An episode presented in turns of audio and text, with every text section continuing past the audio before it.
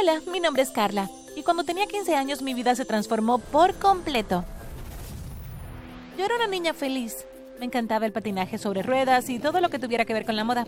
Mi deseo más profundo era convertirme algún día en una diseñadora de moda. Compré toneladas de revistas y recorté fotos de ropa de diseñadores para ponerlas en mi habitación.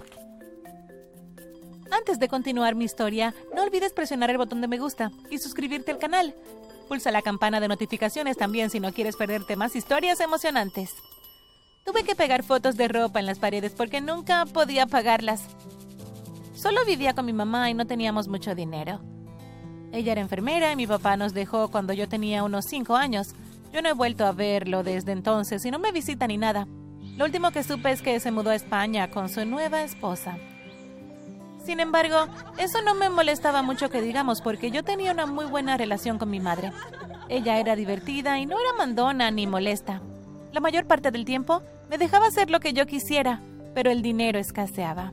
Ni siquiera estaba segura de cómo pagaríamos la universidad, pero tenía la esperanza de que las cosas saldrían bien de una manera u otra. Fui a una buena escuela secundaria, pero en realidad no tenía muchos amigos allí. Todas mis amigas formaban parte de un club de patinaje Siempre iban Carolina, Sara, Brenda y Marina. Carla, a tu patín le falta una rueda. Brenda gritó, mientras yo daba vueltas felizmente y probaba una nueva rutina.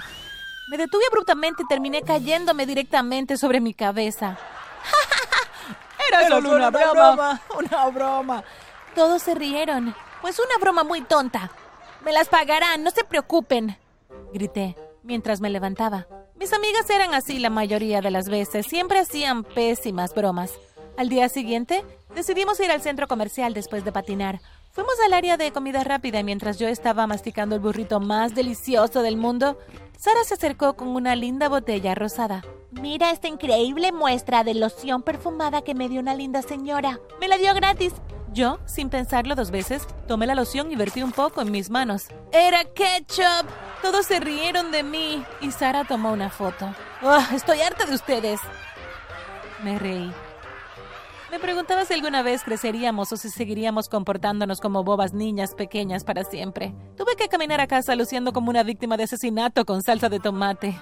Como sea, fueron así las cosas durante semanas, así que no pensé mucho en lo que sucedió después. Una noche estaba sentada frente a mi computadora navegando por las últimas tendencias de la moda. Mi celular empezó a sonar. Lo miré y había un número extraño que no reconocí. Decidí no responder, pero la persona siguió llamando durante 30 minutos.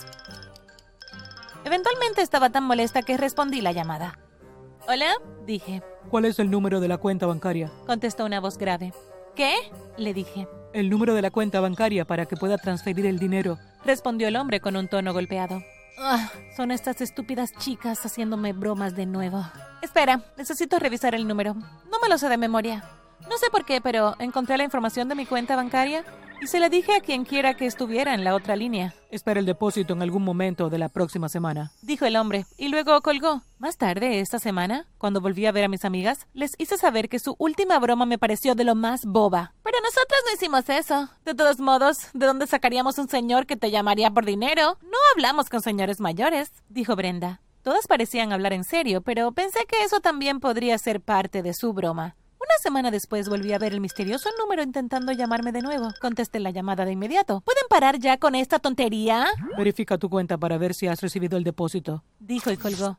Suspiré y volví a lo que estaba haciendo, pero luego pensé en revisar mi saldo de todos modos. Mamá, ¿cómo puedo consultar mi balance en línea? Grité.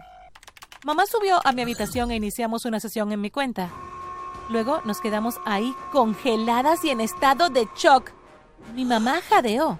Está mostrando que tienes un saldo de más de 4 millones de dólares.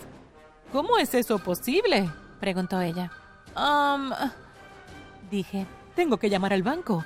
Esto debe ser un error, dijo mi madre. Mamá, no, no los llames, dije. Luego le conté la historia sobre el hombre que me llamó. Está bien, pero eso es muy extraño. Esperemos más o menos una semana para ver si hay un error. Entonces, ¿qué haremos después de esa semana? Pregunté. Ya veremos. Bueno, pasó una semana y el dinero seguía ahí. Traté de devolver la llamada al número misterioso, pero parecía que había sido desconectado. Bueno, supongo que ahora eres rica, dijo mi mamá. Somos ricas, chillé. ¿Qué deberíamos hacer primero? preguntó ella. ¿Por qué no renuncias a tu trabajo? Has estado trabajando demasiado, le dije. Mamá se rió. Al día siguiente, cuando regresé de la escuela, mamá estaba en casa y tenía una gran sonrisa en su rostro. Carla, ven aquí, ¿hay alguien que me gustaría que conocieras? Entré a nuestra sala de estar y vi a un hombre de mediana edad bien vestido ahí. Este es Juan, nuestro nuevo mayordomo. Mamá sonrió. Hola, Juan. Encantada de conocerte. Es un placer conocerla también. Voy a preparar su comida favorita para la cena. Juan era genial. Cocinaba, limpiaba la casa y organizaba todo. Pero yo sentía que podíamos hacer mucho más con nuestra nueva fortuna. Mamá, dije más tarde esa noche, creo que deberíamos sentarnos y hacer un plan. Podemos comprar una casa nueva, podemos hacer muchas cosas. Empecemos a escribir. No llegamos muy lejos con nuestra lista. Terminamos hablando de todas las formas en que podríamos gastar nuestra fortuna. Al día siguiente falté a la escuela para ir de compras con mi mamá. Ella había contratado un agente de bienes raíces y nos dirigimos al vecindario más rico de nuestra área. Esta es, le dije. Apenas pude contener mi emoción. Acabábamos de recorrer la mansión más magnífica de la historia.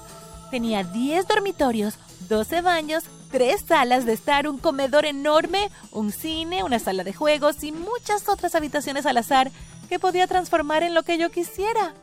La mejor parte fue que el patio trasero era tan grande que podría construir mi propia pista de patinaje. Quizás incluso podía comenzar mi propio club. Estaba muy emocionada. Cerramos el trato ese mismo día y nos mudamos en el fin de semana. Sin embargo, tuvimos que contratar más personal. No había forma de que pudiéramos cuidar la propiedad nosotras solas.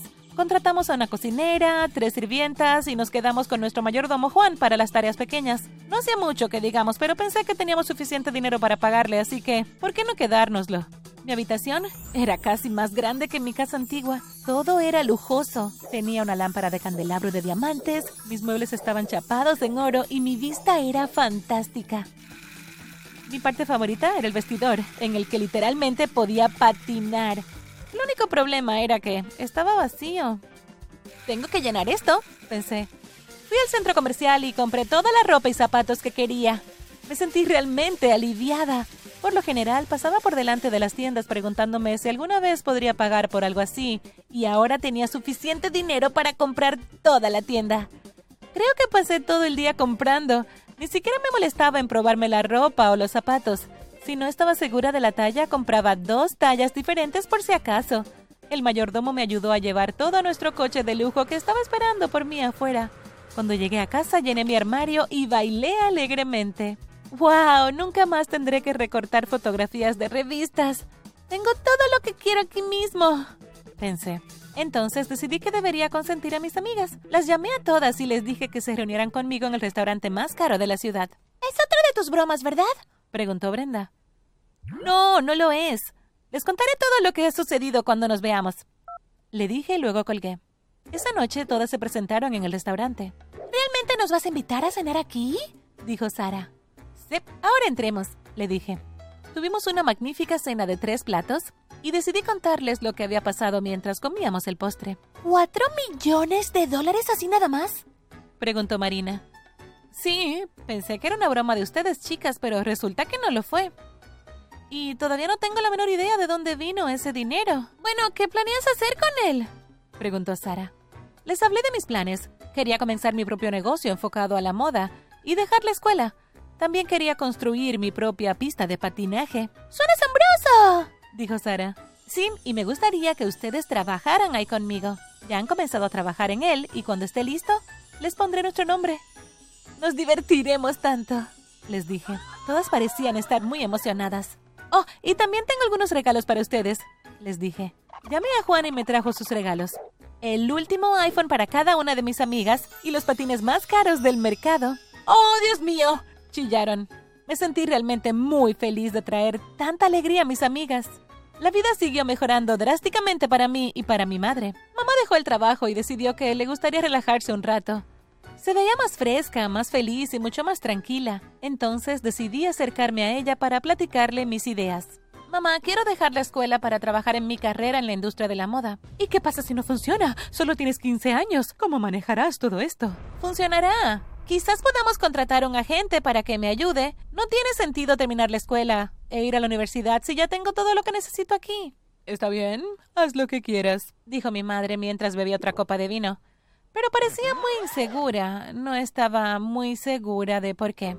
También quiero que mis amigas me ayuden a administrar la pista de patinaje sobre ruedas que estamos construyendo. Bien, querida, de todos modos es tu dinero. Inmediatamente me conecté a internet y pedí un montón de materiales que necesitaría para mi estudio. Pasé los siguientes días diseñando mi estudio y buscando un agente adecuado que me ayudara a construir mi carrera. Unos meses más tarde, todo se arregló sin problemas. Ya había comenzado a promocionar mi marca de ropa e incluso tuve algunas ventas. La pista de patinaje estaba terminada. Contratamos gente para que la cuidara durante el día. Mis amigas me ayudaron a administrarla sin ningún problema. Ganamos bastante dinero, el cual pude compartir con ellas. Sin embargo, mamá solía desaparecer durante el día.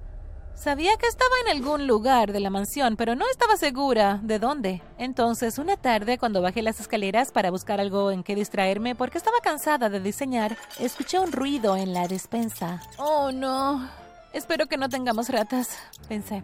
Abrí la despensa y encontré a mi mamá allí con el mayordomo. ¡Se estaban besando! Ella me miró y se quedó paralizada. Puedo explicarlo. En realidad, Juan es mi novio y no tenía trabajo, así que fingí que él era el mayordomo. Por favor, perdóname por no decírtelo antes. Mamá, lo que sea, es tu vida. Dije y corrí escaleras arriba tratando de olvidar lo que acababa de ver. Esto explica por qué mi madre había estado tan feliz últimamente.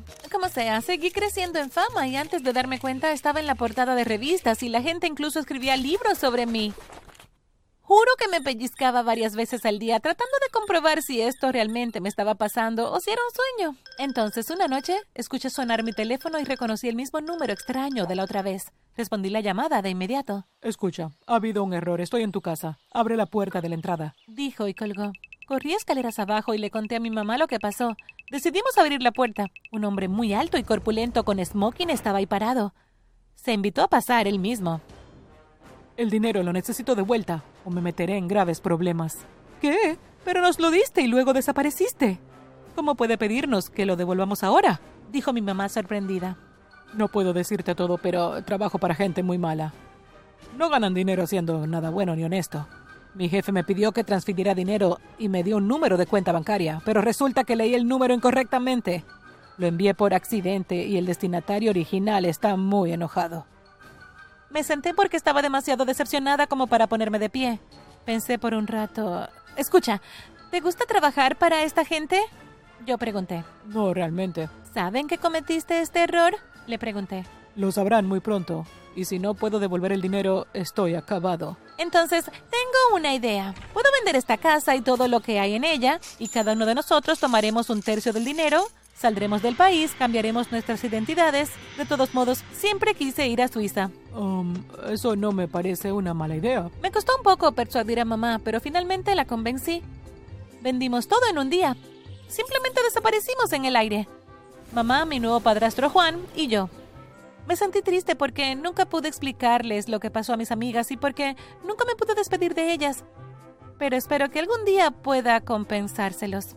Ahora vivimos en una casa grande y cómoda en los Alpes suizos. No puedo decirte mi nuevo nombre porque estoy tratando de que no me descubran. Regresé a la escuela y trato de fingir que soy un adolescente normal. Pero espero poder realizar mi negocio de moda de nuevo cuando me vaya de aquí.